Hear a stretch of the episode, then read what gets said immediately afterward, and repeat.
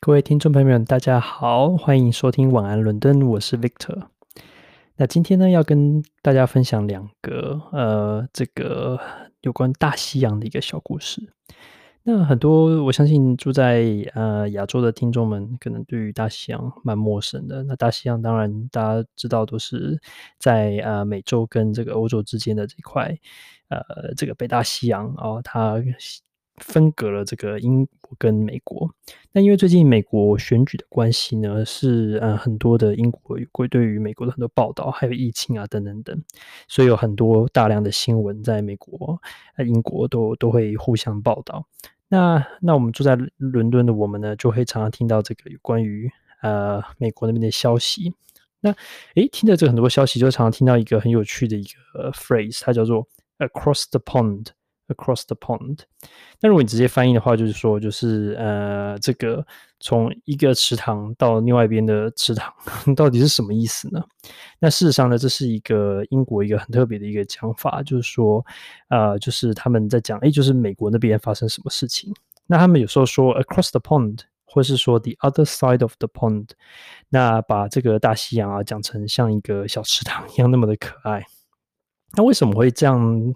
有这样的一个俚语呢，是因为，呃，这两个关系呢，呃，非常的紧密。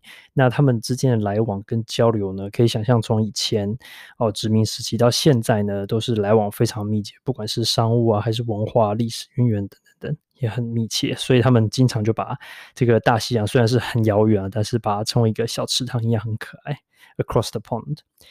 那有时候我也想说，这样的一个嗯。池塘的这个距离呢，是不是有时候也某种程度上也反映了两国的一种心理距离，其实也是蛮近的。那这我就不得而知了。呃，在这个 这个我查的这个嗯，它的词语词汇介绍里面并没有介绍。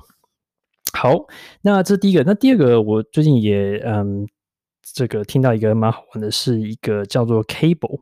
的一个词，那 cable 你直接翻译说哦，电缆线，这这什么东西啊？跟大西洋什么关系呢？是是是这样的，就是说在嗯外汇交易的这个世界里面啊，经常交易员他们会提到说，诶，这个 cable cable cable 是多少？哦，你甚至可以，如果你直接 Google c cable price 的话，你可以当然除了找到电缆线的价钱之外，但是其实更多呢会跑出来是有关于一个特别的一个汇率，是呃英镑对美元的。一个汇率，就想说，嗯，为为什么叫 cable？它它为什么有一个这么特别的词？它有什么特别的地方吗？为什么要叫 cable 呢？